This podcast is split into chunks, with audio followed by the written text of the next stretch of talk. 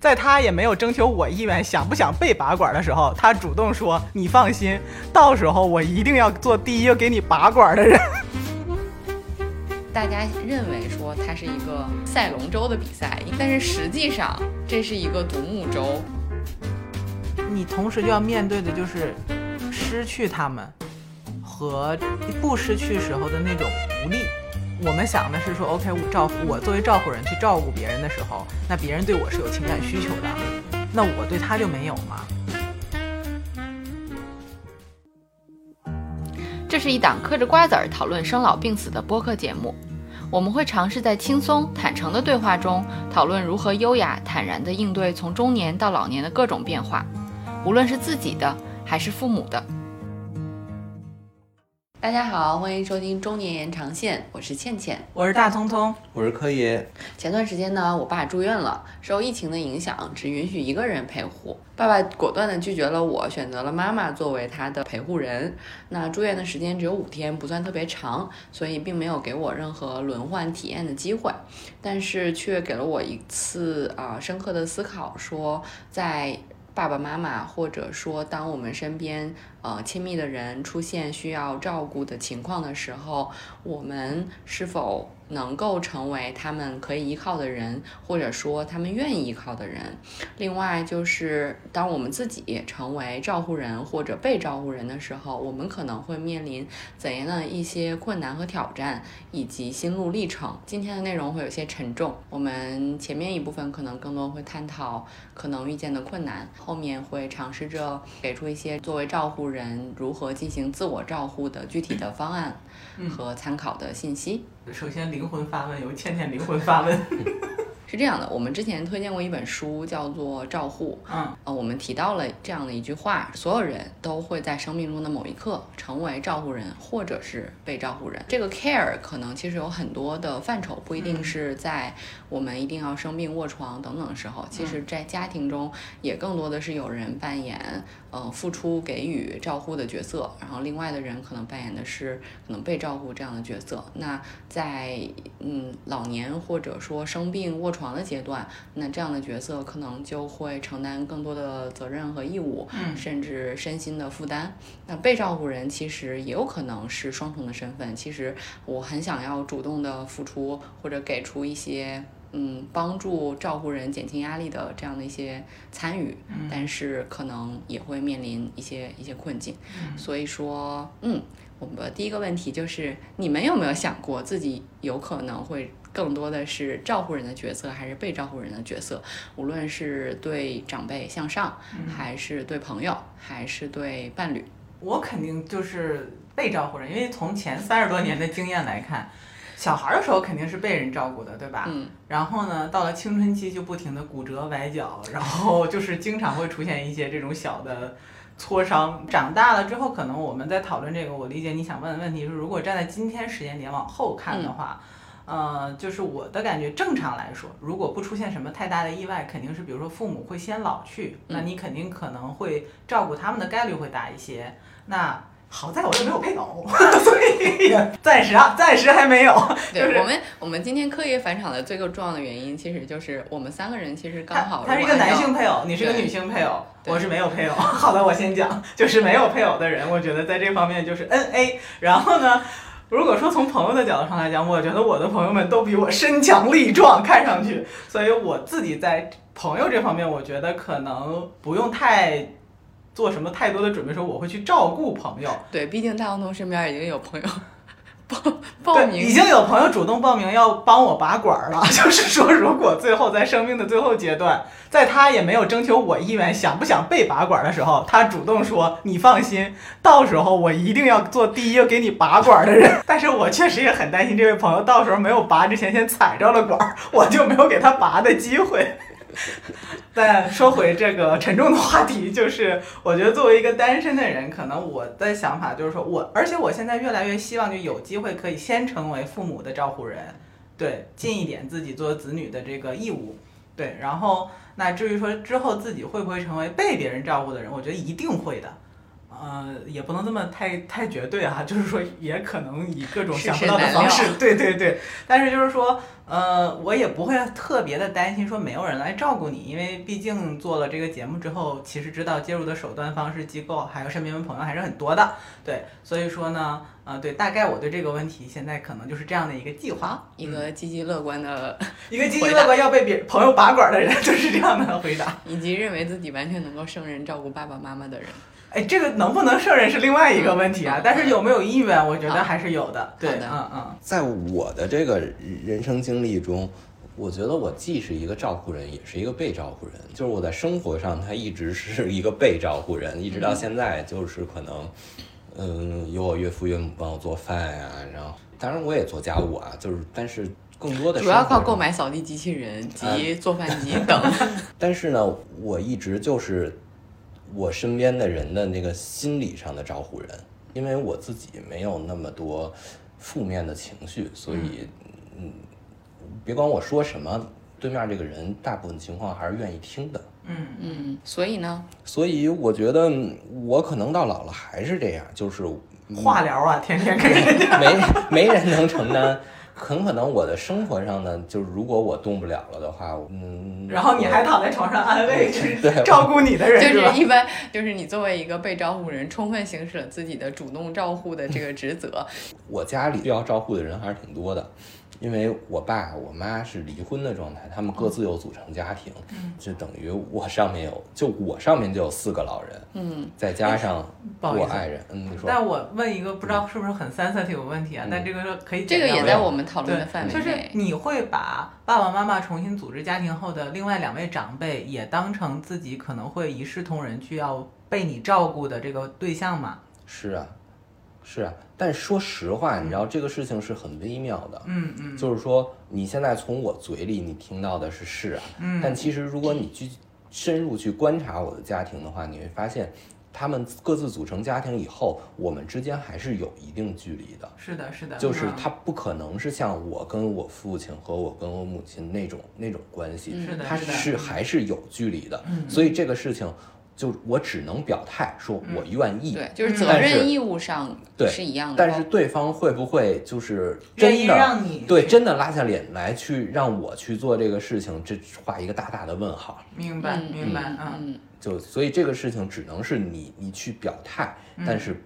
并不只表态是真的。你我的表态就真的代表是什么情况？对它不代表对你的表态但它代表你的真实态度，对吧？或者说你至少在责任义务上认为自己是具有这样的责任义务的，对吧？是的，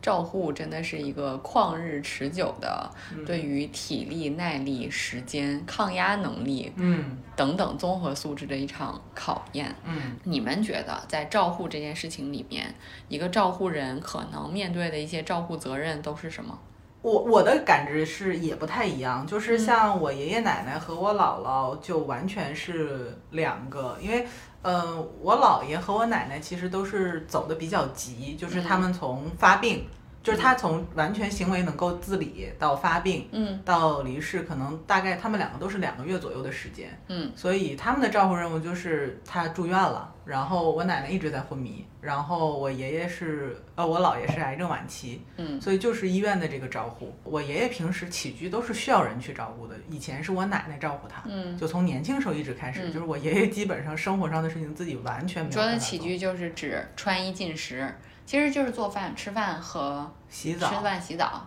吃嗯洗吃饭、洗澡，然后可能平时的什么按摩，嗯然后包括这个生活上的琐事的打理，嗯呃，全都是我奶奶在嗯操持的。嗯对，那她后面的话就是在这个发，就是后面她得病的时候，就是我、我姑姑，我小姑姑在照顾她，嗯对，小女儿在照顾她，嗯对。然后我姥姥的话，就是一个完全生活完全到现在九十岁了还自理的人，嗯，所以她的对你的那个情感控制、情感，需求，它更多是情感需求。对，就非常多。她要经常跟你去这个探讨，嗯然后跟你 PUA 你，然后让你去跟她分享。嗯但是她的子女跟她的关系又不是那种可以达成这样的，嗯所以她就会经常性的去来控制你的嗯。生活的所有的方面。嗯。啊，当然就是说，当他这个身体进入，比如说他现在不能像以前那样，就是经常外出，那嗯到包括有一些采买呀，对。然后带他去剪头发呀，这些嗯日常他的日常，这嗯。可能也要子女去就是交帮助完成。通和采买，其实也是照护责是任中的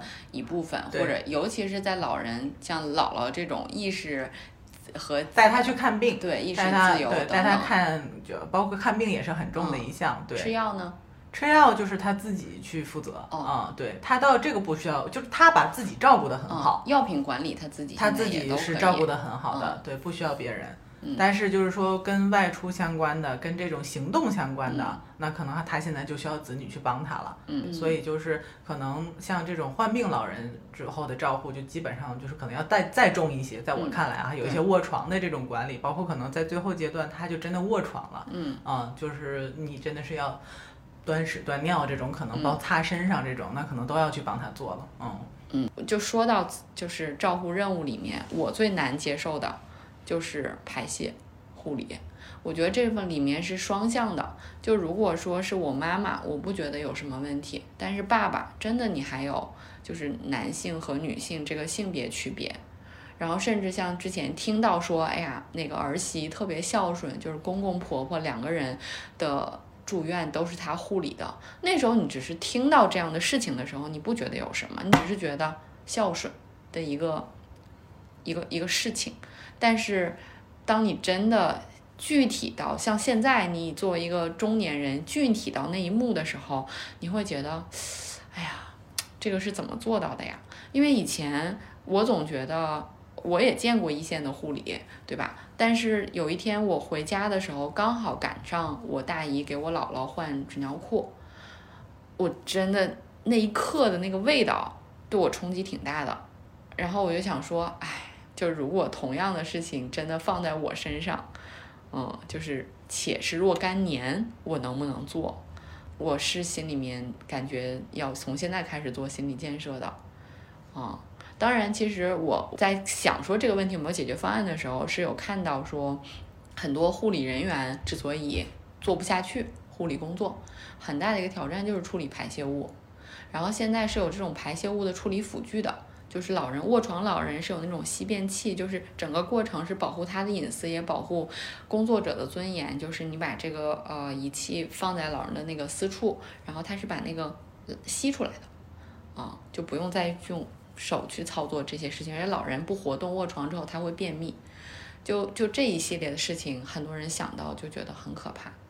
所以刚才说的这些里面，你们觉得最可怕的是哪个？就觉得自己有可能会做不到的。我觉得是，我觉得肯定是处理排泄物。我觉得处理排泄物加上加上，如果他不配合的话，这个太致命了。就是你给他翻都翻不过来，你蹭的到处都是，你怎么怎么搞？护理床，啊，对啊，就就是我反而觉得嗯象想象，不是唱高调啊，嗯就是我只是觉得说，嗯，那个基本需求，嗯嗯。你如果真的只是剩你一个人，嗯，要面对你的这个至亲的时候，嗯。你行也得行，不行也得行。是啊是啊是啊对。对，所以反而如果说你问我最担心的，我觉得是情感，，OK，因为你不，因为就是像柯爷是个很自控的人，他嗯能够化疗这么多人，给人疗好对了。那也就是说，其实不管他遇到什么问题，他不会产生什么太负面的情绪，对吧？嗯我觉得其实，在那个阶段，如果真的是自己亲自照顾至亲，我们刚才讲的就其实更多的是直系血缘，嗯，对吧？那你同时就要面对的就是失去他们和这个不失去时候的那种无力。嗯这个我不知道是有会有多大，所以我会觉得说，如果是刚才这几种，嗯，对我来讲，这个可能是没办法去被量化出来，也可能没事儿，嗯也可能有事儿。嗯就是而且它可能还是双向的，就是不光是我们想的是说，OK，我照顾这个照，我作为照顾人去照顾别人的时候，那别人对我是有情感需求的，嗯，那我对他就没有嘛？是的，是的，就是嗯你看我姥姥，其实现在已经是认知症，我觉得我们属于介入的比较好，她一直处于一个情绪非常平稳，嗯、病情也没有这五年了吧，病情也没有太严重的变化，主要就是记忆力，嗯、短期记忆不好，但是就是他对于自己什么时候排泄这个意识也现在不是很清楚，所以现在是每两个小时，呃，家里面当天值班的那个人会提醒他去上洗手间，然后给他呃换这一系列的内衣物。然后我姥姥在那天我看到的时候，她又说我没有尿啊，我没有，你们为什么总让我去上厕所？然后把你把她带到厕所的时候，她看到自己真的尿了之后，她会说，哎，是上了年纪，怎么什么都不知道了？怎么连尿了自己都不知道？哎，这不是给你们增加负担吗？嗯，就这种时刻，我觉得其实就是我们看到《照护》那本书里面说说的被照护人的主动照护时刻，就是他其实从言语上表达出来了自己的愧疚，还有自己的嗯意识，以及对对对他人的这种，其实是一种关怀。对，然后就是你推荐我看那本就是《儿子照护》那本书，其实里面有一个观点还让我觉得挺打动我的。他说，嗯、尤其是当就是你提到那个异性照顾，他不是说女儿照顾爸，他是说儿子照顾母亲。对，就儿子照顾母亲，这也是一个特殊且常见的场景，对因为现在就是女性整体的寿命就是长，然后呢，沿现在新的家庭就以前就是无论是在日本还是中国，就整个亚洲的这个国家都是女性，比如说全世界吧，都是女性更多的不工作，然后承担家庭照顾的责任。但现在越来越多的女性去工作了，那很多照顾责任就是家庭成员各自分担。他讲的是说，儿子照顾母亲的时候，尤其有这种肢体接触的时候，就是说可能会带来，比如说隐私啊各种。但是其实对儿子最好的反馈，他说调查他就是母亲能够真的当着你的面儿跟你说我很谢谢你。嗯他说其实很多人是想不到这一点的。他说尤其是母亲可能羞于表达，他会觉得说我这么说了，一是可能很矫情，嗯二是可能会让你觉得不好意思。嗯但实际上说对儿子这种照护的付出最有关怀效力量的话，就是母亲当着你面儿感谢你。嗯，对，而且是真的说出来说儿子啊，谢谢你，很辛苦。嗯所以让我觉得说这个东西可能压力最大，就是因为你不知道到时候会发生什么样的身体变化，你需要嗯承担什么，然后以及大家的这种呃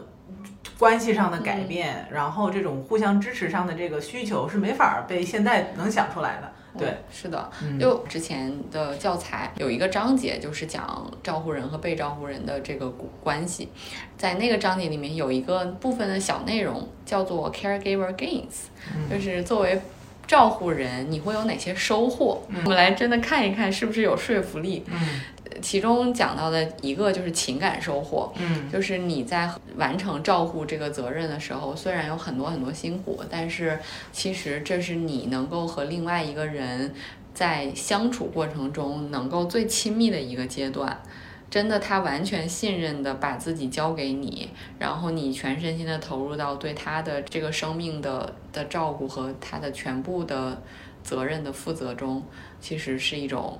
关系过往关系的弥补和和收获。所以说这是一种收获。然后它另外一个是说照护技能，就是你有了这一系列的技能，其实无论是时间管理，嗯，还是说这种照护的这个能力，嗯然后还有多任务挑战的这种应对、抗压等等，就是这一系列的能力，当你具备了之后。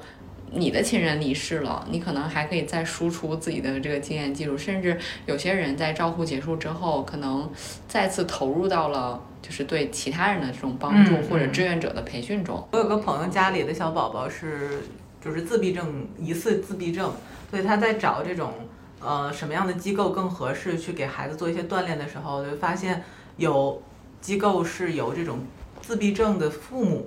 组成的联合组成的这种公益的这种机构，因为他们有过就是教育呃疏导。呃，这些自闭症孩子的经验，然后他们知道这个其实可能他们会逐渐形成一个体系，然后他们把这个体系和用机构的方式去反馈给更多的自闭症儿童。我觉得其实是一个概念，就是说你有照顾其他人的这个技能组合之后，嗯其实这个东西是可以放大出更大的能量的，对吧？嗯嗯，对。但是我们也不能否认，就是照护人真正面对的这些呃压力，嗯对吧？就是在我们分析压力的时候，我们可以先先分析一下，就是我们坦诚的看待一下照护人可能面对的各种负担以及压力的源泉，嗯然后我们再看看从我们看到的经验的角度，能够给大家就是照护人一些什么样的舒缓和喘息的呃建议。嗯呃，对于照护人来说，嗯，可见的。压力通常会有大概三个源泉，第一个是财务方面的压力，第二个是身体方面的压力，第二个、第三个是心理方面的压力。嗯嗯，从财务方面呢，其实有直接的和间接的。直接的就是因为照护所直接产生的支出，间接的呢，就是因为你要去照护，所以如果说它出现的是在比如说四十五十岁。这个年纪，你可能还在工作，那你就会出现呃工作机会的丧失，然后有可能导致薪水，嗯，甚至整个的工作都会没掉这样的情况。那这也是间接的财务损失。对于身体和心理层面呢，我我们可以展开一会儿展开再讲。我们分别来看看，就是大家能想到的。大葱，你有什么样的体会？就是多子女家庭之前，我觉得，尤其在老人的经济能力还不达到完全能够。覆盖掉自己的医疗费用的时候，或者说当大家还不知道这个黑洞有多大的时候，我觉得这个是容易产生矛盾的源泉，就是大家怎么分配这个支出，呃，谁来承担更多？是家庭条件更好的就要承担更多吗？还是大家均摊？我觉得这个其实跟刚才柯爷讲那个例子，就是照顾的时间是一样的，就是这就是一个挺敏感但是不得不面对的一个话题，对吧？嗯，我刚才想到的一个，你刚才提到的是说，因为我要去照顾呃这个长辈，所以我可能要放弃掉我的这个工作的升迁，或者是说我工作的这个呃怎么，甚至要放完全放弃掉工作，这也可能是一个。嗯还有一种很隐性的，就是我之前一个初中同学，他妈妈其实是大学教授，然后后来他在跟我说到，他妈妈当年其实，嗯，就是大学毕业的时候有机会出国。然后深更好的深造，但当时确实就是他姥姥身体不好，所以他妈妈没有去。然后我想这种隐性的损失，可能也是你要在这个照顾过程当中去考量的，对。但这个里面它又不光是财务上的问题，它还有一个你的职业理想、人生的规划的问题，就是他可能因为照护这件事情会影响到你自己。甚至如果你结婚了之后，你的整个家庭的规划，这又可能引发出很多矛盾。我们刚才讲的，比如说，因为财务是你和子女之间去分配，呃，你和你的兄弟姐妹之间去分配，但是你这个分配结果可能又会反作用于你的家庭，就是你跟你的配偶之间能不能就这种事情达成一致？嗯，因为我们也经常见到，比如说就是倾其家产去，就是给父母做嗯做治疗的，或者这些，就是我觉得财务这方面，就是它会。它是一个问题，但它也可能会牵扯出来很多问题。嗯，对啊，所以就是能想，还有一个就是，嗯，那你自己之后你的人生的规，你的人生的财务规划，你有没有想过，就是说，呃，你能投入到什么样的程度，在这个长辈的这种就是治疗，或者是说这种付出上？因为这个在中国的这种文化文化体制下，我觉得也是个挺敏感的话题，嗯，对吧？就是。嗯，所以这个就是在我看来，可能尤其对于说，呃，父母的经济能力不不足以支撑他自己的这个医疗啊、照顾各方面的支出的时候，可能会是一个对子女来讲造造成一个要去至少是要去考虑，不见得完全是一个压力，但是至少要去考虑。对，嗯，就是你考虑到财务支出，主要就是治病、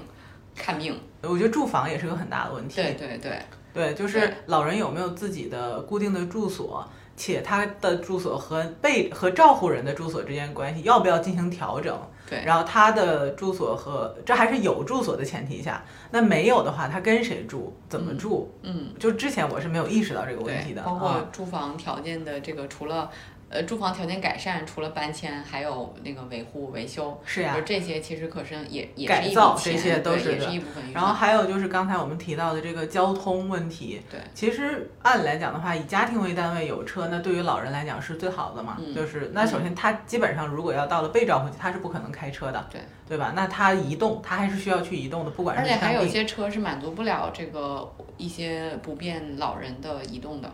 对的，所以可能就是这个它的交通怎么安排，这也是一笔就不能说很大吧，但是应该也是一笔也是一。笔日常支出。对，然后它的呃治疗药物，然后基本的这个生活，对吧？然后还有就是，比如说，如果真的子女都没有办法去照顾，那你可能还要请人去照顾他嗯，啊，或者是说把他送到一些机构里，那这又是一笔支出。对，嗯呃，这个可能是我能想到的比较基基础的吧，就是嗯嗯嗯，差不多应该就是就是这些了。对其他的这个日常开销可能还有呃药品啊等等，嗯回头可以放在收是的是的面分嗯分享给大家。就是其实可以做一个就是记账梳理吧。我觉得这个可能嗯对什么样人有用，就是你完全没有思考过这个问题，但这突然有一天这个问题蹦到你眼前了，对。嗯，而且这些涉及到的任务拆解，它和那个贫困陷阱其实是一致的，就是它其实就是个贫困陷阱，就是说你付出了更多的时间，于是你更穷，嗯，然后因因为你更穷，所以你得付出更多的时间，所以嗯它它它就是一个逆向的一个循环，这个这个事情嗯好像是没有什么所以能够避免出现这样财务情况。对买保险，赶紧买保原险，因买保险是呃避免治病，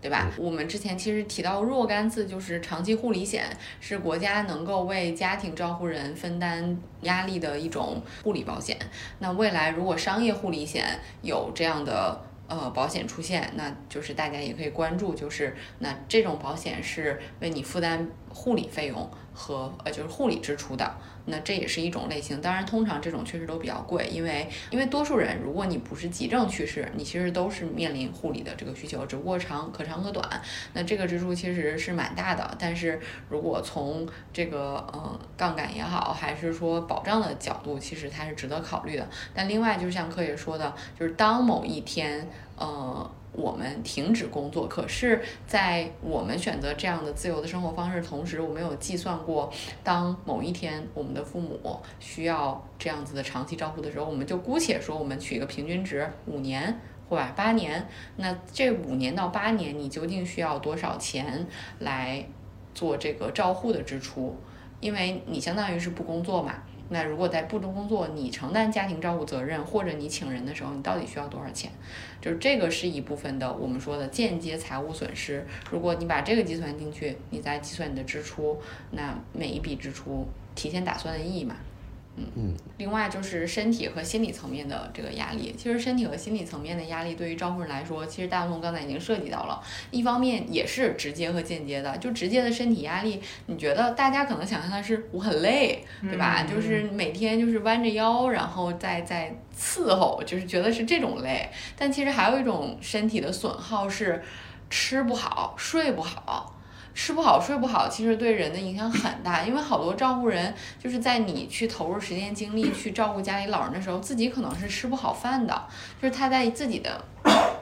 自己的营养上是没法保证的。其实长期的这种损害也很大，还有睡不好觉，就是每天夜里面经常惦记着说，哎呀，外里有什么事情，或者第二天又会有什么压力来的时候，这这是最可怕的。后面我们再说说对于减轻这些压力，或许有些什么样的。办法，就我们先要看到这些可能性，不能让已经在承担照顾人的，或者说家里面已经，比如说我们知道我们的长辈，像柯也知道爸爸可能在承担这样照顾人的角色，其实你可能都没有料想到他有这种间接的身体上的损伤，你可能只是想到，哎，他很累，但是这种直接的可能间接的其实是不知道的。然后心理层面上，就是大家想的是说，啊，就是感觉这个负担不知道什么时候是头，这种心理负担。但其实还有一种心理负担是说，有些人会觉得我是不是做的不够，我是不是做的不够好，万一我停下来了。我可怎么办？另外还有一种愧疚是向其他家庭成员的，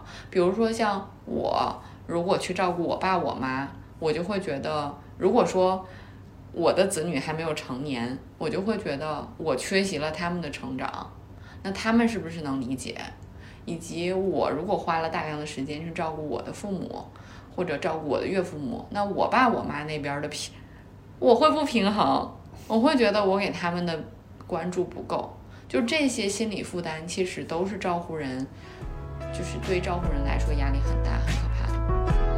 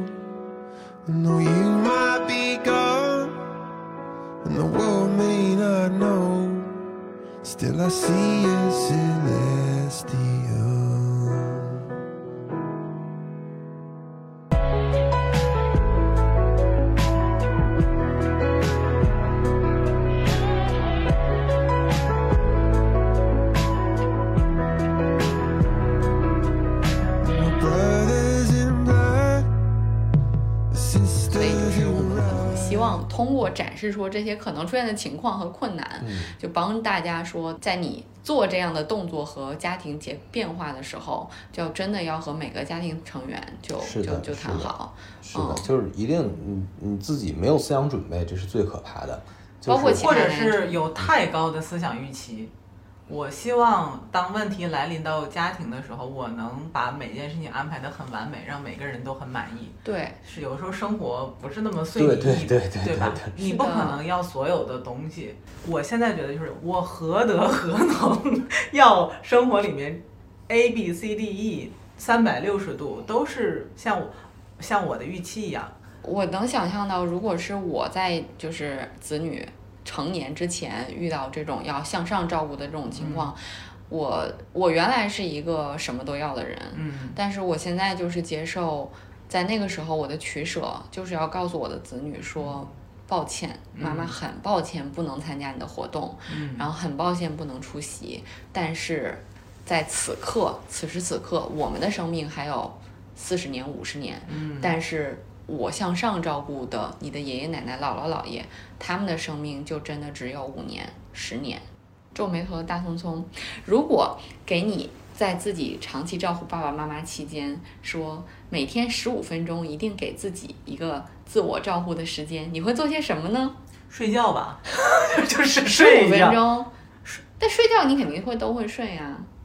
我觉得照顾人的睡眠可能会受影响吧。嗯，呃，然后就是自我修复嘛。你现在如果要问我说，呃，你就相当于十五分钟，你肯定是不要在那个环境里面嘛，，对吧？妙招。首先肯定，当然最简单就是做点你当下喜欢且能做得下去的事儿，嗯，就是你把自己从那个环境里抽离出来，就是感觉马萨着自己一下。嗯嗯，对，但是比如说十五分钟这件事情，我现在你刚才问我，我觉得抻吧沉吧做个瑜伽，还是说是或者说我觉得状态稳定的人的那个照护的过程中，更多的是一种耗着。那我我反过来说，就是我觉得这个是我不知道这是人性是什么。所以我们讲对孩，子小从小，比如说你嗯小的时候照顾一个孩子，比如说你嗯闺女小的时候长起来，嗯，那这个过程当中，你觉得你是陪着她耗着吗？还是你在见证她的成长、她的改变？我我就不陪着他耗着，让他自己耗着。我想说的是，有没有可能找点事儿，你们俩能一块儿干？比如说看个电视啊，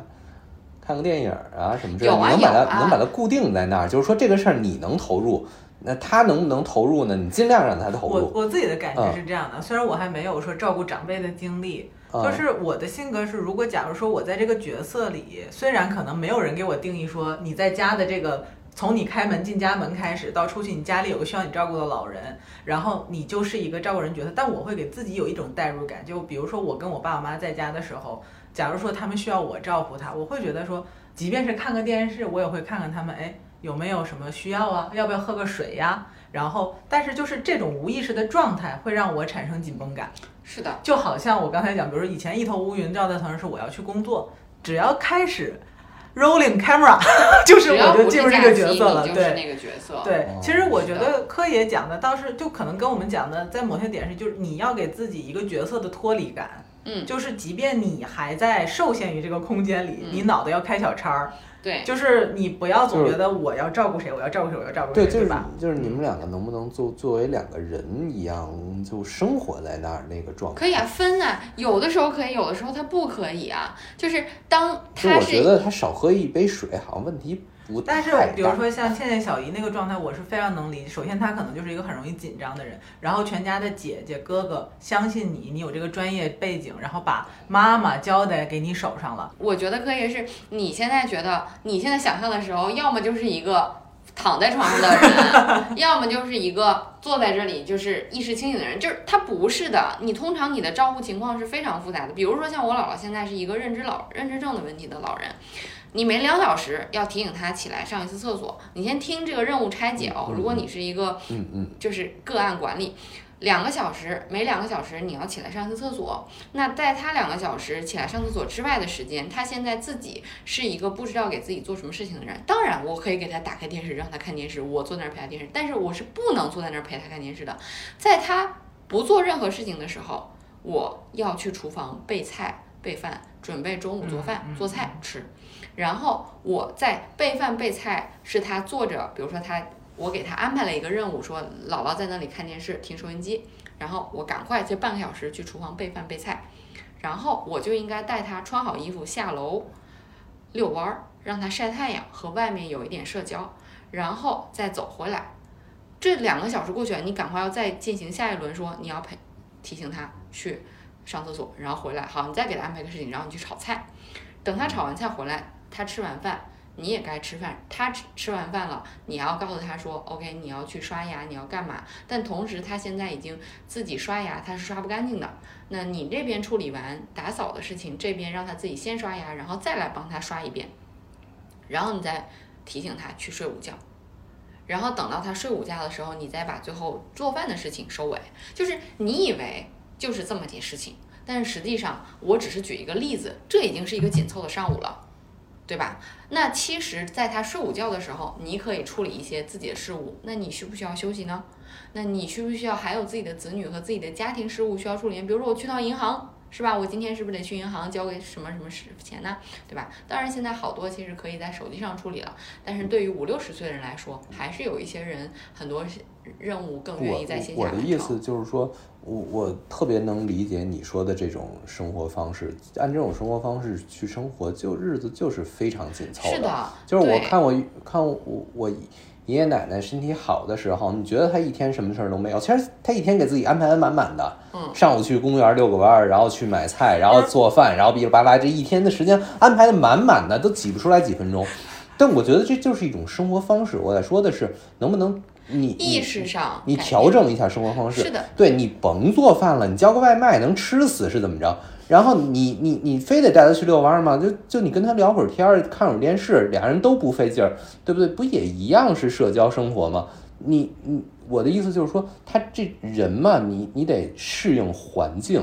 就是你总想把环境改造成你想的那样是不可能的。你要去适应当下的环境，当下是什么样，你有你你最好能找到一种你也能舒服的生活的很舒服的方式，这样我觉得可能对照顾人和被照顾人都好。法国人的 schedule，今天下午去趟银行。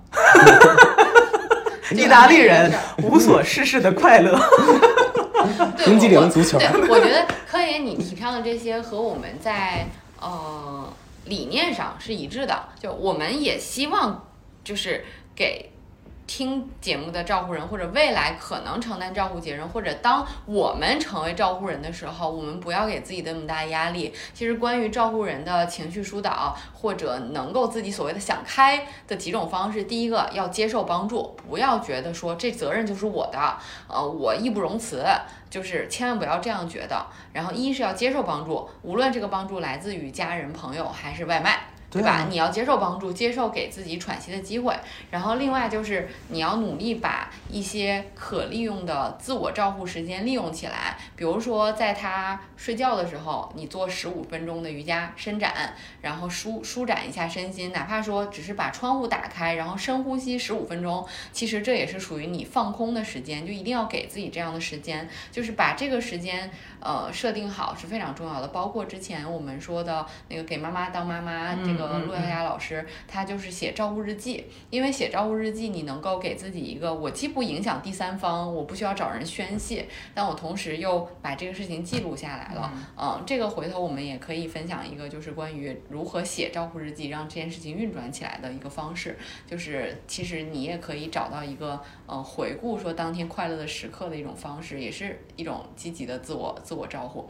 然后还有一种就是你可以打电话给朋友啊，就是十五分钟化疗，打电话也可以啊。啊，各位照顾人有有需求的，这个我们回头联系节目组，这个小助手帮你联系可以，十五分钟照顾每。第一次十五分钟免费，好的好的，如果 看面付费，看情况好是，这个付费。看情况打赏。对，对，就是你也要确保自己的饮食你，不觉得科野就是一味药治所有吗？就是刻意，我也不得看开。对我对我可以，我也不得不讲一句啊，就是说，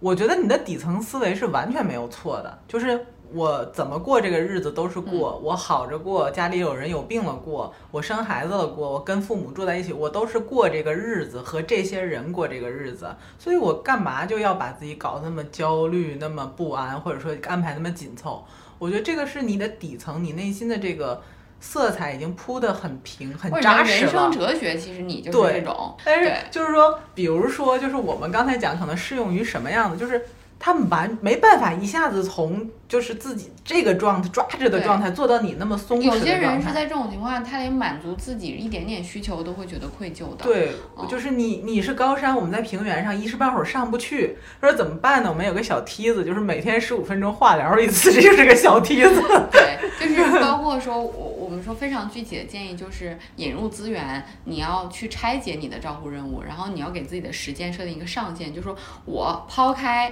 我管自己的孩子，管自己的老公，管自给自己一个下班时间之外，我一周的上限是多长时间？对那么除了这个上限，这个尤其适合多子女家庭，你不能说我行。我坚持，我上，因为你的照顾任务很多，长期照顾任务就是一点儿一点儿。一开始可能只是采买，只是开车带他去医院，这是一个月两次或者一周一次。但等到他卧床的时候，你这个时间一下子从每天一个小时自陡增到每天八小时、十二小时，你可能就承受不了了。那这个时候该请人请人，该请朋友请朋友，该该叫外卖叫外卖，真的确实就是就是这样子，啊、所以就是我们能够给大家建议，回头这个十五分钟，呃，这个自我照护方法的 tips，我们放在 show notes 里面，嗯，给大家可以启动起来。嗯哎，我 by the way，我最近找到了一个新的十五分钟就可以让你心情真的很好的一个方式，就是我养了植物。我以前从来不养，因为很少养植物，很但是治愈是吗？太治愈。因为最近我们家那个植物，就之前呃新年的时候买，除夕的时候买，三十儿买的，开的很好，然后一个月花期到，它就凋了，就是凋零了。我心情很差，就是我觉得我是做了什么，它就在我们来我们家一个，然后前一阵子它就开花苞了，就是新的芽儿长出来了。嗯，然后就是你每天都能看到新的牙，它就是那个包在往外放，然后那个牙在长，但但它速度确实很慢啊，就是需要你去观察。我这个过程太治愈了，我就觉得我一定做对了点什么。那我们再来谈谈外部资源吧。就科业不说可以外包嘛？可以，你都觉得刚才我们梳理了照顾任务，你觉得都哪些能外包？其实，在我看来啊，那个那个经济情况和这个体力付出是一对儿天平。嗯嗯，就是你如果经济情况好，其实你的体力付出可以很少。就是我们分开讨论，就比如说那个叫外卖都嫌贵的家庭也有，对吗？嗯。在这个城市里，在这个社会环境里。其实不，完这个我全存疑是哎，对这个其实不完全我以前跟你的想法是一样的，就我觉得说有钱出钱，有力出力，对吧？就可能是这个感觉。呃，我我我的意思就是说，比如说你如果没有钱啊，你请你不不请保姆的情况下，那个就咱们刚才探讨那个排泄的问题，嗯嗯，他卧床，然后他翻不了身，你、嗯。你你你就说他请保姆的费用都没有，你说他买得起那护理床吗？我觉得这、哦这可能所以此处就是告诉大家，可以关注一些社会政策、社会新闻，因为现在很多地方都有辅具租赁，就是这些东西是不需要你买的，而且就是一是社区，二是你可以问民政，尤其是真的是低收入家庭或者老以老人为单位的话，他是低收入老人的话。它是可以申请这些，甚至有些辅具租赁是跟低收入没关系，就是纯粹是消过毒的辅具是可以流转的，你可以去租赁。所以大家要知道有这样一个一个政策。然后关于吃饭的事情，确实很多社区，包括甚至农村，嗯的。老呃老人活动中心都是有这种食堂的，而且现在很多城市都有，就是助餐，坦诚的。讲是基础设施已经完备了，就是各种餐厅，只要政府要做这件事情，其实有像呃我奶奶家就是甘肃，他们是叫呃虚拟养老院。就是有一堆签约的。餐厅，这些餐厅里面老人去有老人餐是十块钱、十五块钱，反正你就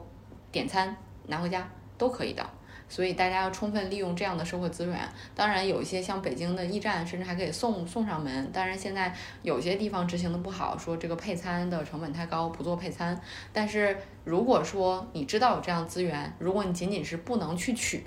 那么是不是可以请邻居帮忙呢？对吧？是不是朋友帮忙就顺路，别人就同一个小区、同一个楼口住的别的老人能走的，对吧？带回家就好了。碎不地外卖点点粥嘛。这就是又是钱的问题嘛。有钱的你可能可以吃三十块钱的粥，嗯对不对没钱的你可以吃十五块钱套餐呀。但是我我我举个就是反例啊，就是说他跟就我觉得钱就和钱没关系没关系，啊就是我奶奶是脑出血住院的，她嗯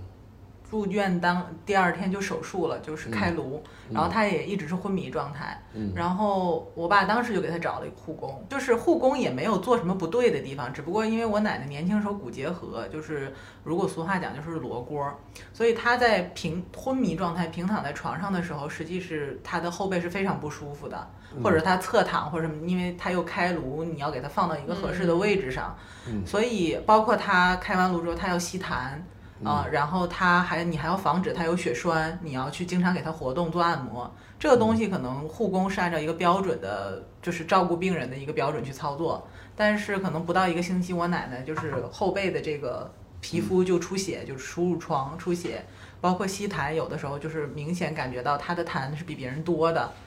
这个不是护工做的不好，也不是你出不起钱请护工，但是我爸就觉得这个没有达到他的，他认为我奶奶在受罪，所以他就是接下来一个半月，他自己就是每天他去护理，嗯然后肉眼可见的就是一个半月瘦了二十多斤。就是这个东西，你劝他也没有用，说你去找个护工，然后也不是说你没有钱去找一个护工，但是可能就在他心里有那个坎儿，他就是过不去。这个东西你说能不能外包？一就是他可以外包不能外，包，不能嗯不能外包。条件特定的环境，可能这个东西就是你得自己承担了。是的，是的，嗯所以可能这个就包不出去了。对啊对这个包对出，去所以对于这种情况，就是应该引入的有一种叫喘息式服务、喘息照顾，就对你要给自己喘息的时间，哪怕说找人替班儿替一晚上、替两晚上，嗯也是可以的。所以对于长期照顾人来说，有一些日托，嗯或者是短期的把老人托付出去，长长者之家这种地方，那你要给自己这样的机会，不然嗯真的受不了。嗯哦嗯嗯所以就是可以依依赖的社会资源，除了刚才说的这种喘息啊，然后还有这个引入一个长期的，比如说护工啊，嗯。然后家政啊还有啊，刚才倩倩提，其实很多政府的配套资源对现在也配套在逐步完善，对，然？后引入一些辅具啊，也是嗯包括对于很多照顾人来说，给老人挪个位置，嗯嗯，甚至可能把自己腰都伤了。那其实这是有一些移动老人的这种移动辅具都是可以用的。那这样至少可以减轻你的这种照护的压力，包括我们之前提到过什么洗澡椅呀、然后嗯这种呃加高的马桶扶手、马桶器啊，嗯就这些其实都是可以减轻照护资源的照照护的负担的。还有就是不靠谱的朋友的资源，比如说可能我们并不能就是帮助朋友们去照顾，真的是亲力亲为的照顾父母。但是我们可以 entertain 啊，叔叔阿姨聊聊天儿，对吧？找朋友来家里看看，跟爸妈聊聊天儿，然后你出去喘息一下，我觉得也可以，吧？对对对，然后嗯包括就是，这就是我们提到的说，可能可以做哪些帮助其他人嗯或者准备的事情，就是作为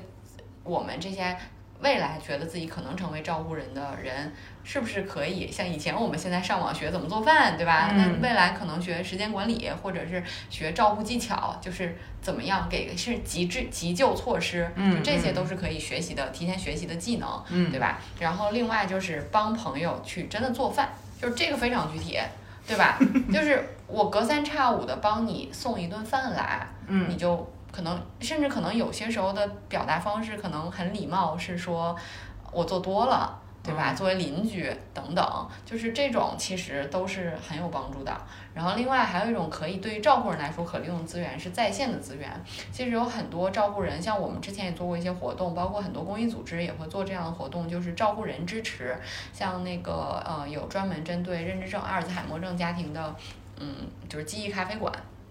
其实就是让家家属有机会可以聊聊天，然后讲一讲说嗯家里老人的各种奇奇怪怪的行为，或者探讨一些照顾经验，舒缓一下自己的压力，就是真的是各种化疗。但是这样子情感支持和宣泄，因为你可能无无处倾吐，如果你周围的人都还没有面对这个问题的时候，可能你也觉得不适合和这些人讲，对吧？会觉得理解不了。或者我我突然想说，我们当我们在捋你自己你个案有哪些案，其实你可以按照你的压力来源去捋。其实我觉得就是从外界能给你的支持上来讲的话，心理上的。呃，你能得到的支持可能会更多一些。如果你朋友啊，然后这个周围的人，而对，是你的身体上的东西，确实可能要靠你自己去调节。包括财务上，其实可能真的这种事情，可能别人能帮上你的也不是很多。当然，政府有一些政策支持啊，是的，就这是最基本的。但可能真的你可以外包的东西，反而是说我把我自己身体不能，就是我可以不由我来亲自做。然后可以由别人来做，然后在财务底层那个允许的情况下，我可以把它外包出去。对，心理上多向朋友啊什么的去寻求一些帮助。而且就是有做过研究的人写出来报告说，嗯，对于照顾人来说，在诸多的这种负担和压力源里面，那些具体的任务。和心里面层面的这种潜在压力对他们的影响来说，这种心理层面的潜在压力的负担其实是更重的，就是心里面内心戏重的人其实是更累的，嗯，所以就是从这个角度，就是也是可以说的，这种情感支持，无论是对于照顾人和被照顾人，其实可能都是更更重要的一部分。然后另外，你们知道还有一种养老资源，我们其实从来没有提过，就是宗教。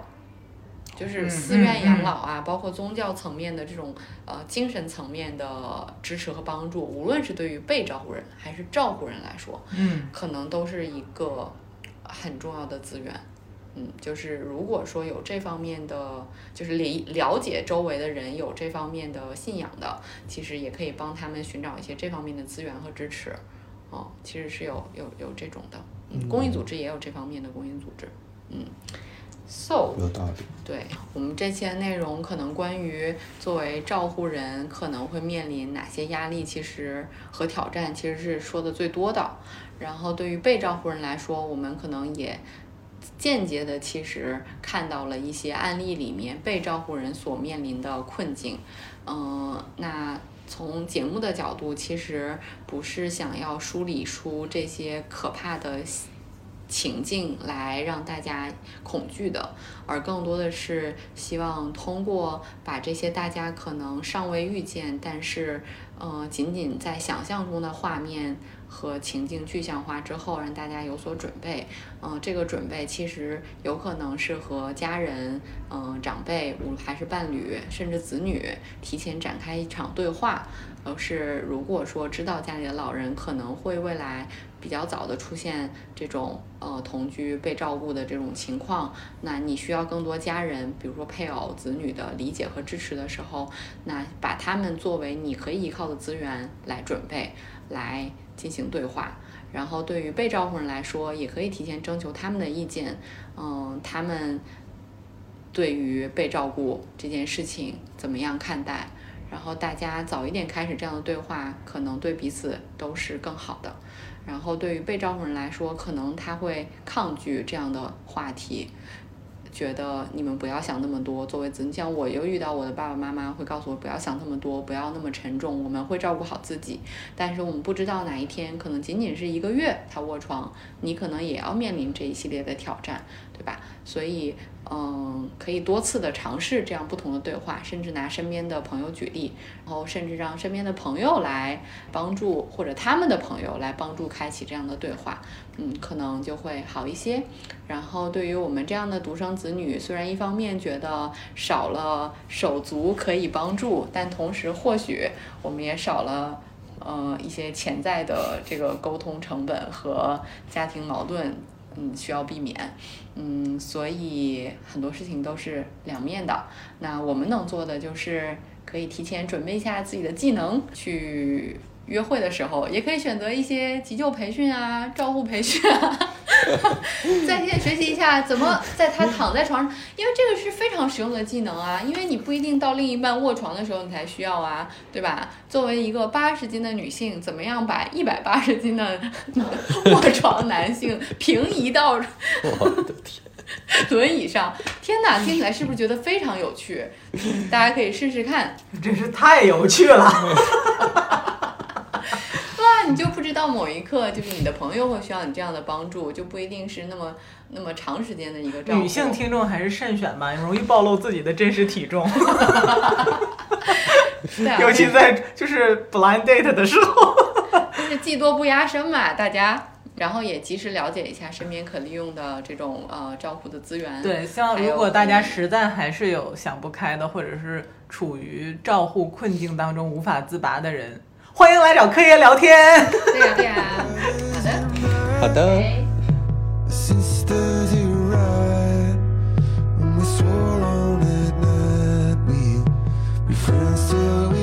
感谢大家收听本期内容。我们的听友微信群已经开通，欢迎添加小助手 Disrupt Aging 二零二一的微信 D I S R U P T A G I N G 二零二一，成为我们的好朋友，入群和我们分享讨论你的生活困惑，或者向我们推荐主题以及身边的嘉宾。